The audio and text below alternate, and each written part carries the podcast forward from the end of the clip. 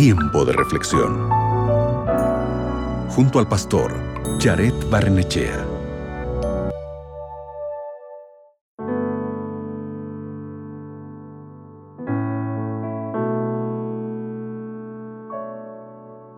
Imagina que un día te despiertas y ves que la televisión está encendida y el presidente de la República está comunicando lo siguiente.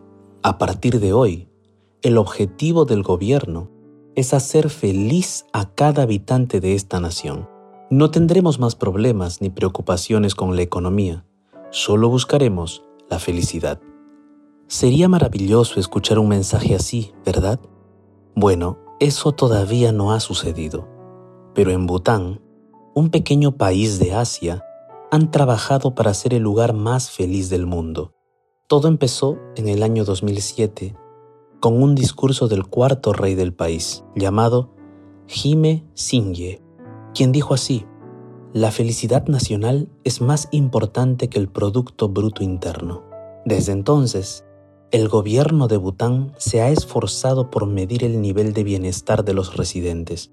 Pero, ¿cuáles son los criterios para decidir si una persona o población es feliz? Pues los criterios que el gobierno de Bután considera son los siguientes. Bienestar psicológico, salud, uso del tiempo, educación y respeto y compromiso con la cultura local.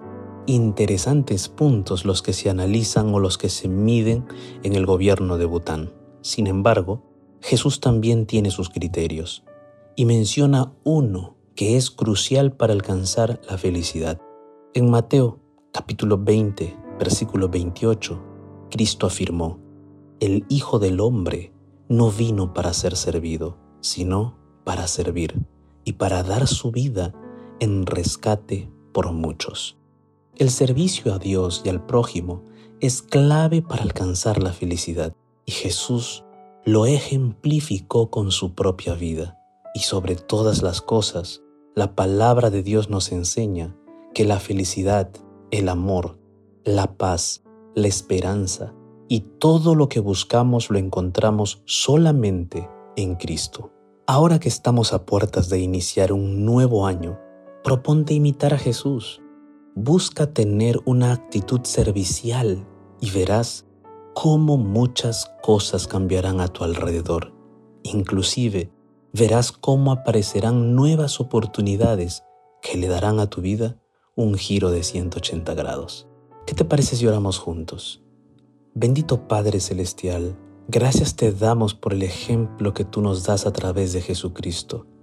Ayúdanos a imitar a Jesús, a ser serviciales igual que Él, para que podamos no solamente influir en otras vidas, sino también recibir las bendiciones de parte tuya en nuestra vida y corazón. Acompáñanos ahora, que está finalizando el año y vamos a comenzar un año nuevo. Acompáñanos con tu presencia, con tu poder, y que este año nuevo nosotros podamos buscar ser más serviciales cada día. Gracias en el nombre de Jesús. Amén. Recuerda, la felicidad verdadera solo se encuentra en Cristo. Acabas de escuchar Tiempo de Reflexión con el pastor Jared Barnechea.